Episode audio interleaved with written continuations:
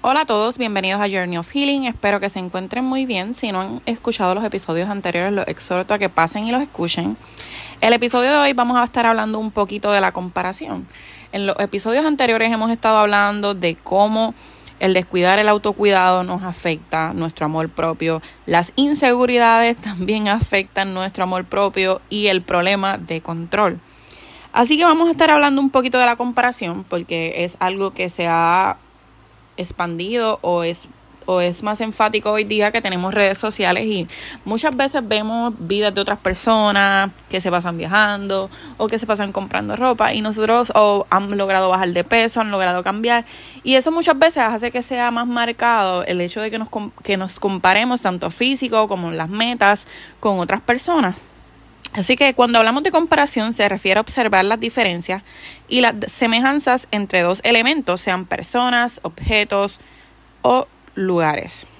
Continuamente por nuestra sociedad o cultura vivimos comparándonos con nuestros pares. Yo creo que hasta desde pequeños, cuando estamos en la escuela, que el otro tiene mejores notas que nosotros o el otro se destaca más, tal vez en, en el área deportiva que nosotros siempre estábamos, estamos comparándonos. Creo que es algo natural.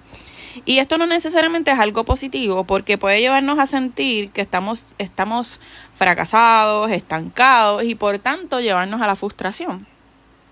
No nos permite entender que los individuos pasan por procesos distintos y vivimos en etapas distintas, que cada uno tiene una personalidad, un estilo de vida o unas circunstancias que ha pasado distintas a las nuestras.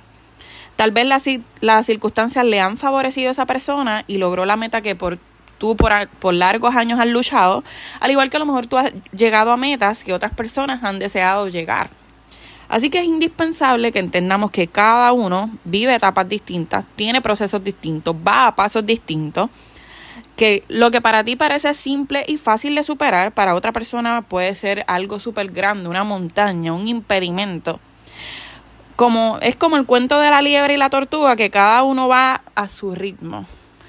Y debemos entender que lo más importante es disfrutar el proceso y llegar a la meta, ya sea si la persona lo logró más rápido o si la persona lo logró más lento, lo importante es que cada uno vaya al paso que le corresponde según su personalidad, su proceso y según vaya aprendiendo y adquiriendo las herramientas necesarias porque mientras vamos caminando, mientras vamos de camino a esa meta, a, a ese a eso que deseamos, vamos adquiriendo unas herramientas, vamos adquiriendo un, aprendizaje que nos va a permitir que una vez lleguemos a la meta, valoremos el proceso.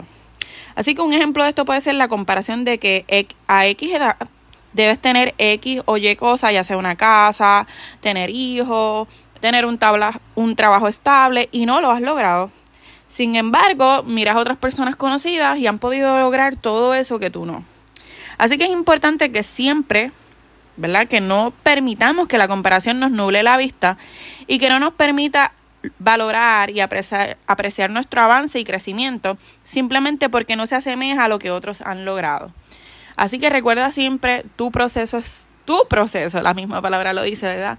Así que no, no te compares, sino mira para atrás y valora todo lo que has crecido, todo lo que has aprendido y cada una de las herramientas que se te ha dado en el camino que te han permitido valorar también el proceso, porque mientras uno está en el proceso muchas veces es bien duro, eh, uno tiene peleas con Dios, con uno, con los seres queridos, pero cuando tú pasas el proceso y miras atrás, ves lo necesario que es. Así que espero que les haya sido útil este, esta información. Cualquier duda o pregunta, ya saben que me pueden escribir. Un abrazo.